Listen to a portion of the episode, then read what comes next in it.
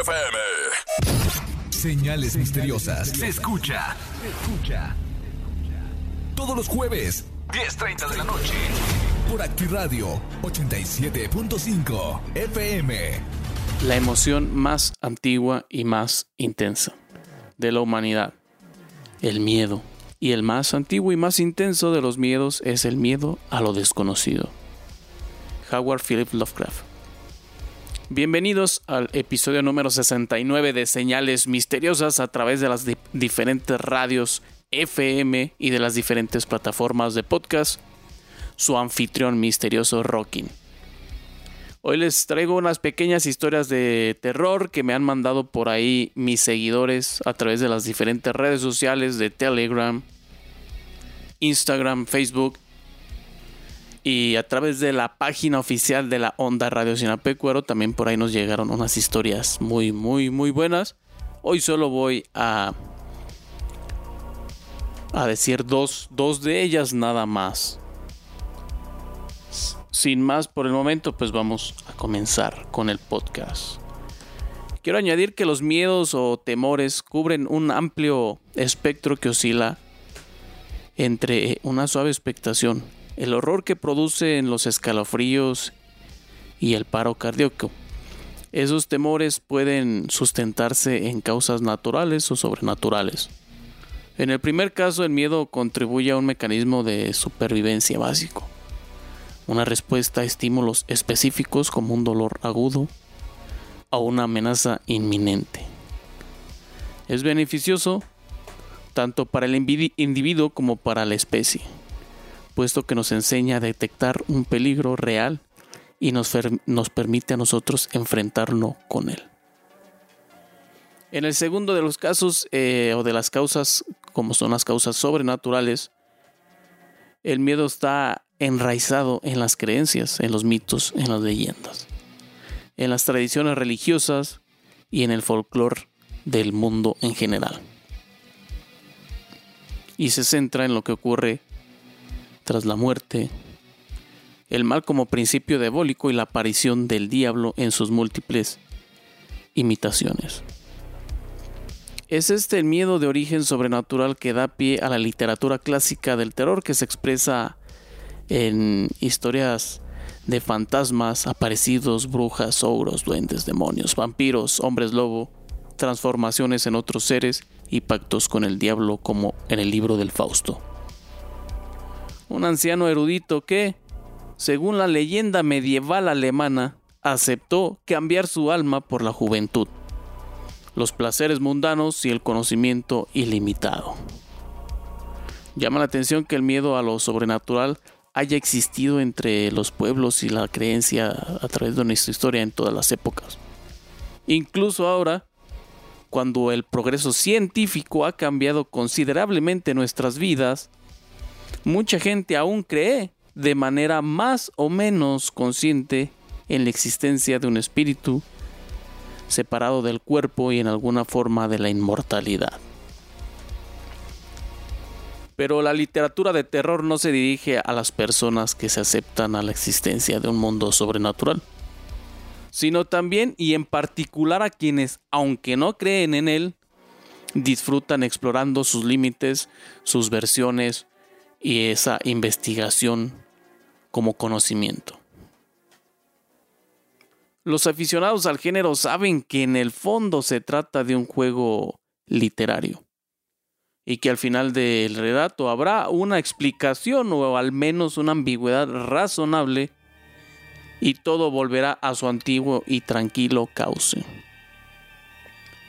Es como si ese contacto esporádico en las frágiles fronteras de lo desconocido nos permitiera prepararnos para las dudas, duras eventualidades de la vida diaria.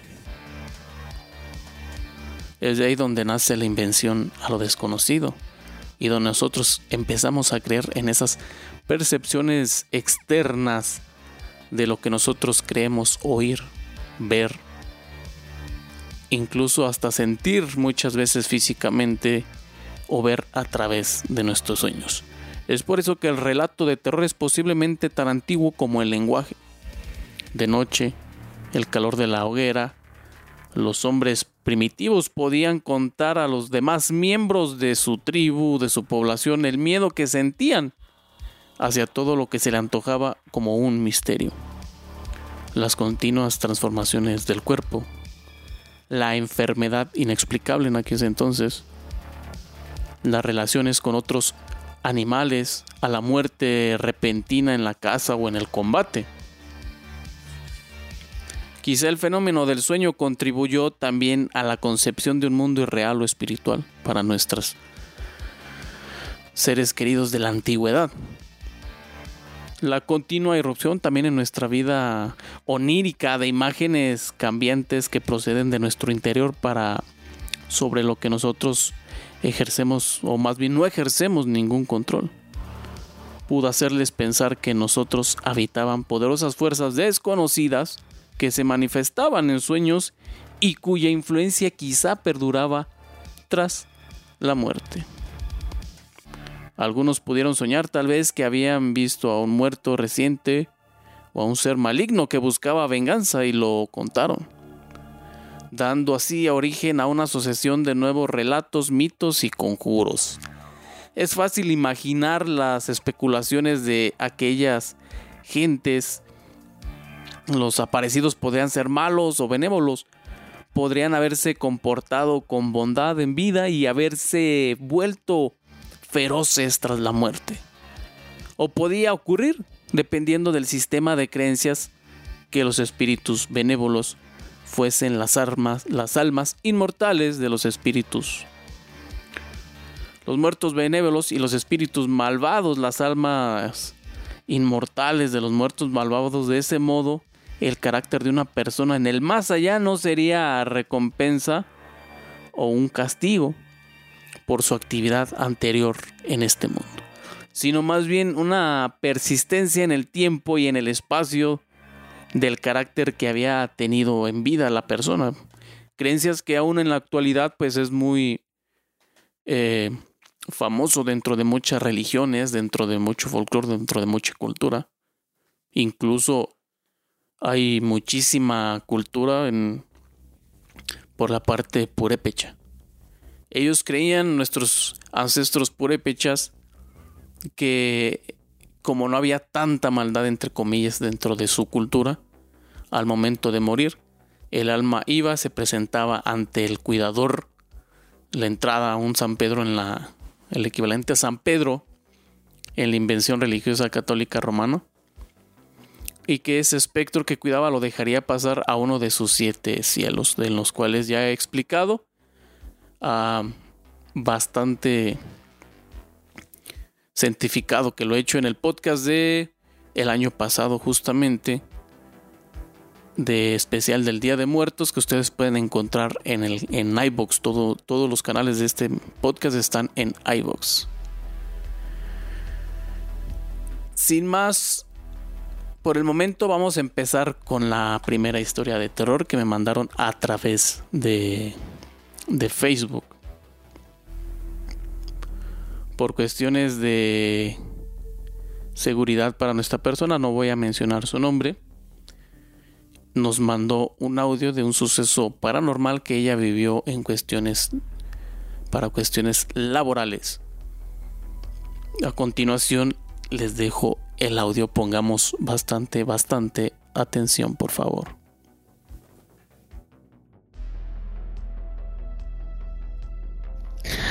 Bueno, mira, hace tiempo yo trabajé en una guardería. Este, ya hace mucho tiempo, cuando existían las guarderías de sede sol. Entonces, había una casa en la cual está en la calle Félix Irieta. Y haz de cuenta que todo el tiempo mi jefa nos regañaba que porque dejábamos las luces prendidas. Todo el tiempo. Y me regresaba, nos regresábamos, la apagamos y la volvían a prender. Y nos estaba regañando y regañando hasta que un día que le, digo, ya, ya la apagué. Le digo, mira, y la apago, avanzo y la vuelven a prender. Y nos pasaban cosas así, en, te digo, era una guardería, ¿no? Entonces, este, pues con el tiempo, pues ya veíamos como que nos movían cosas y así. En una ocasión, no sé si recuerdas que las antiguas guarderías de Sede Sol hacían como obligatorio que los niños tuvieran un tiempo de descanso. Entonces tocó el tiempo de descanso. Y pues acosté a los niños, todo, todo estuvo bien. Cerramos, cerramos la puerta. Te aclaro nada más a cerrarla para poder para que no se escuchara tanto ruido del exterior. Entonces, cuando despiertan los niños, porque ya era hora de comer, este, pues resulta ser que levantamos todo y así, ¿no? Y resulta ser que cuando quisimos abrir la puerta no podíamos salir.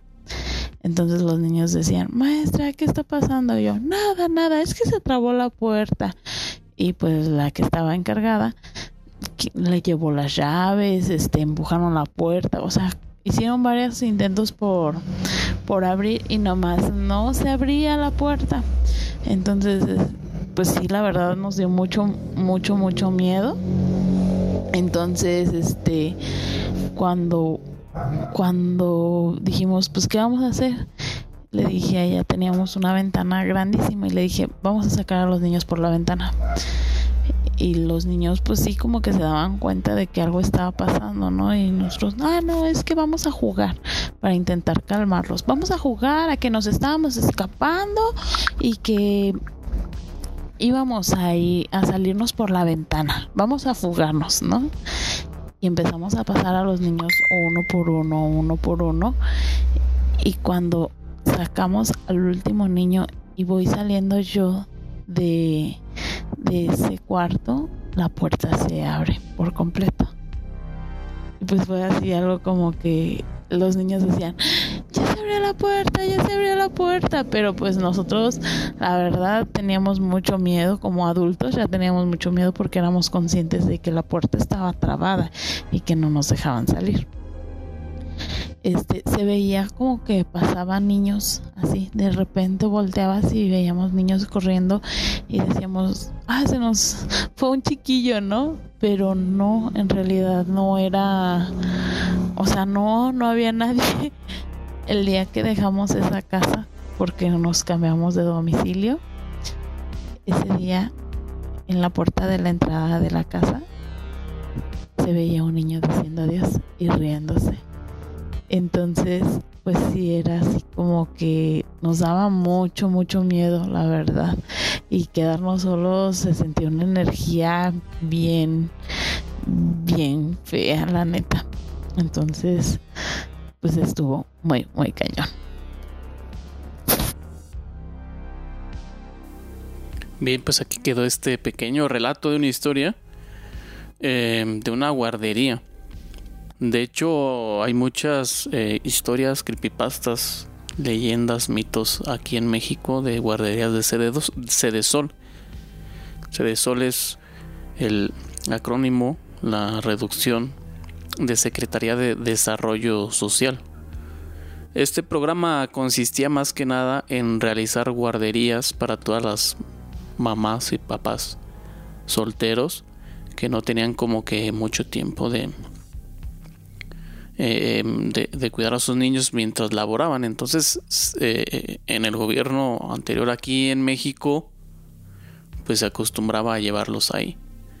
Eh, el problema, platicando ese tema con, con un experto, con un, con un padre, un conocido que se dedica a este tipo de cosas, a bendecir lugares, es que eh, la problemática con, este programa del gobierno es que se rentaban casas, se rentaban inmuebles que anteriormente no sabías de quién eran, qué había pasado o qué hacían en ellas. Como nos menciona en la historia, ella pues está en una casa.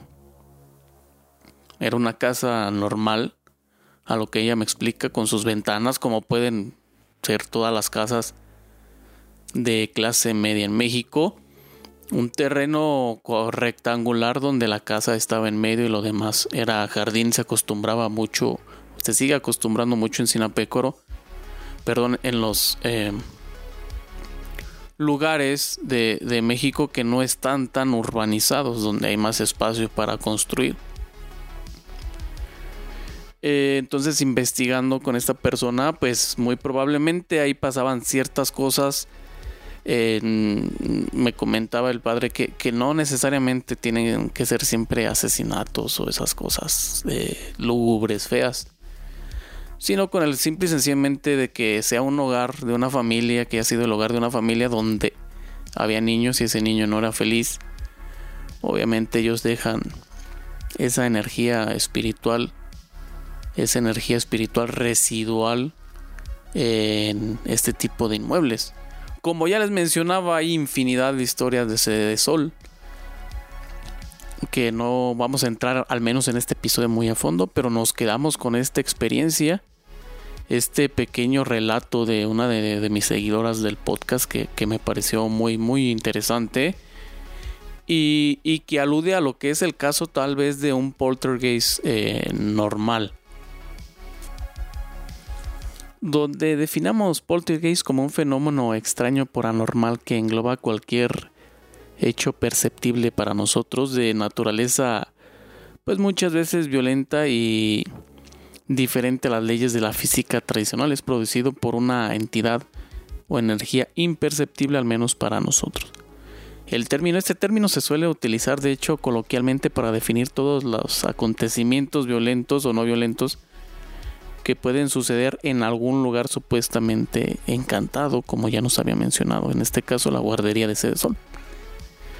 Y que no se, no, no se ajustan a la normalidad de la física convencional como nosotros la conocemos.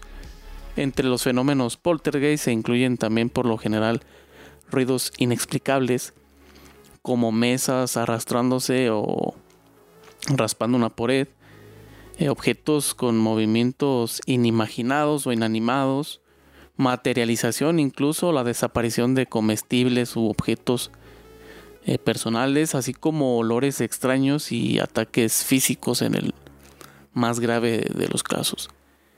Esta entidad imperceptible que genera estos hechos, según la parapsicología, suele ser un fantasma o entidad asociada a una persona muerta. También puede ser causado por eh, telequinesia inconscientemente derivada de algún estrés o tensión emocional. En este caso eh, no se tuvo la oportunidad de que, de que el padre visitara ese, ese lugar, ya que actualmente está cerrado al público, es un terreno privado, entonces no, no se puede así como que entrar fácilmente pero no se perciben esas energías que estas eh, personas suelen eh, detectar o identificar. Mm, así que se podría definir tal vez como un poltergeist juguetón más que violento. Pues ya que lo que les hacía de cerrar la puerta, apagar las luces, eh, menear las sillas, todas esas cosas, bajar la temperatura. Muchas veces cuando baja la temperatura, pues las cerraduras se aprietan más y es más difícil de abrir y se puede aumentar la temperatura cuando hacemos tensión eh, en nuestro cuerpo incrementa la temperatura y eso incrementa la temperatura del ambiente. Eh, la persona también después del mensaje me mencionó que efectivamente se, a veces se detectaban ciertos bajones de, de temperatura, lo que como ya mencionaba entonces era un poltergeist pero juguetón donde hacía alusión a un niño tal vez que vivió en esa casa. Y aquí es donde se parte así un poquito, ¿no? De, la definición, o al menos lo que yo encontré que necesariamente el porte tiene que ser porque por una persona fallecida.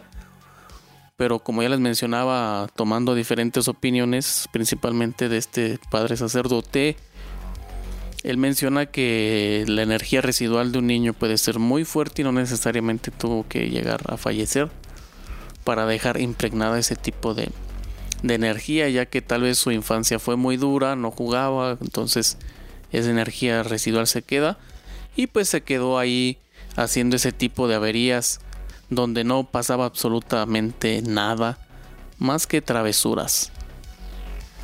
Para continuar con este podcast de Señales Misteriosas número 69, temporada 2, ahora nos vamos a trasladar hasta la pila en el país lejano de México que se llama Ecuador.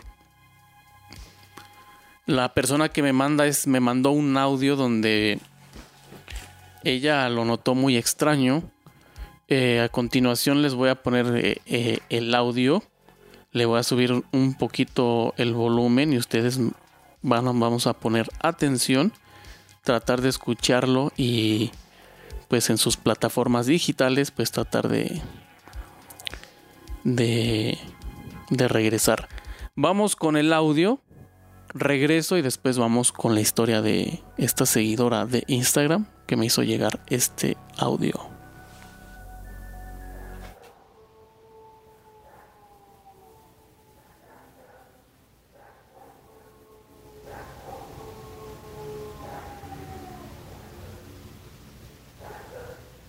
Va de nuevo el audio, vuelvan a poner atención y súbanle a su volumen.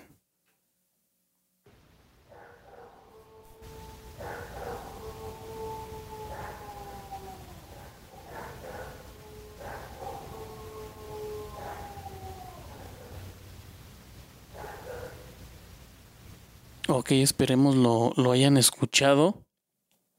Y ahora pues tal vez escucharon que era el aullido de un perro. Obviamente un perro eh, un poco más agudo y otro más grave, más fuerte. Y vamos a escuchar la historia de esta compañera, esta seguidora. A ver, este, hola, no sé de dónde seas, pero yo soy de Ecuador. Este, lo que pasa es que yo fui a visitar a una amiga a un pueblo que se llama La Pila. De hecho, no sé si lo puedes verificar que sí existe. La Pila Ecuador. Hace como más o menos aproximadamente el anterior mes se han venido escuchando pues esos, sonidos, pero en la noche, solamente en la noche. Entonces obviamente como yo vivo como quien dice en la ciudad, eh, yo no escuchaba, pues nunca había escuchado ese tipo de sonido. Entonces yo fui a visitarla a ella y porque mi novio también vive en la misma, el mismo pueblito que ella vive. Entonces eran alrededor de las más o menos casi, casi 2 de la mañana y se escuchó pues ese sonido. Yo la verdad me asusté bastante porque era la primera vez que yo escuchaba eso. Y obviamente yo asimilaba de que no podría ser un perro porque no se escuchaba como un perro. ¿Me entiendes? O sea, escuché eso y mi cuerpo reaccionó de una manera tan horrible. Me, se me despelucó como quien dice. O sea, sentí una vibra muy fea al escuchar eso. Y el audio fue grabado por el celular de mi novio directamente desde WhatsApp. De hecho, no sé si quieras una captura para que veas que no es como sacado de internet o realizado así, sino que es como que, no sé. Y otra de que la gente allá no, como que se asusta. La gente allá duerme súper temprano, ya están en sus casas metidos a partir de las 9 de la noche. Cosa que nadie más sale por allí. No.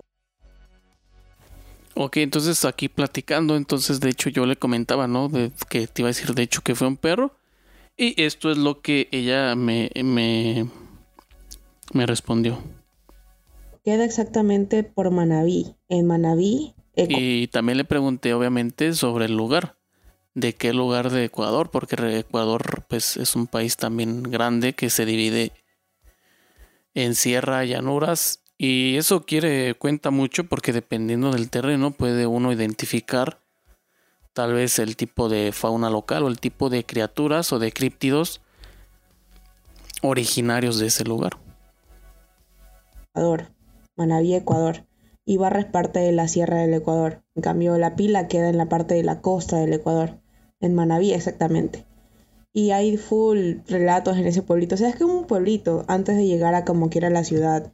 La ciudad, ¿me entiendes? Entonces, no sé, la verdad, yo he tratado de preguntar a la gente que escuchen ese audio, porque no es un perro. Evidentemente hay perros que ladran, pero ese no es un aullido de un perro.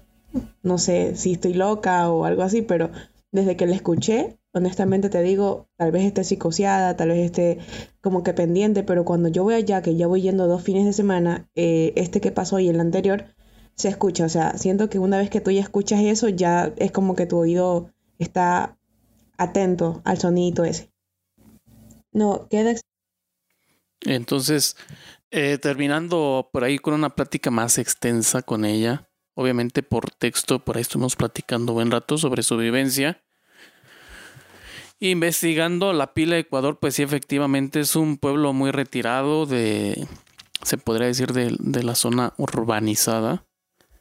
Es un pueblo con, ah, que, que, no es sierra, pero tiene llanura, lo que nosotros llamamos en México como bajío. Entonces tiene una presencia específica también de, animales eh, emblemáticos de allá, como perros salvajes, no el perro doméstico que nosotros conocemos, sino otra diferente raza que es más salvaje y que cambian sus actitudes para con eh, la sociedad o con el contacto con humanos.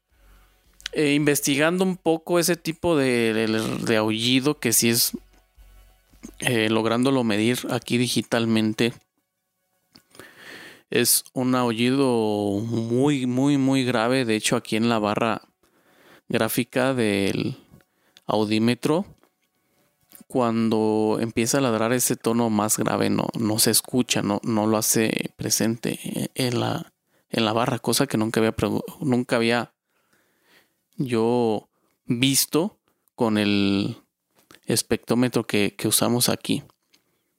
Y investigando, hay una, hay un animal, un críptido de allá original, no es originario de Ecuador, sino de toda Mesoamérica, no solo de México. Recordemos que Mesoamérica abarcaba mucha parte de Centroamérica, pero también de Sudamérica. Y creo que es parecido a lo que nosotros en México y España, em, principalmente en Costa Rica, eh, se le llama cadejo.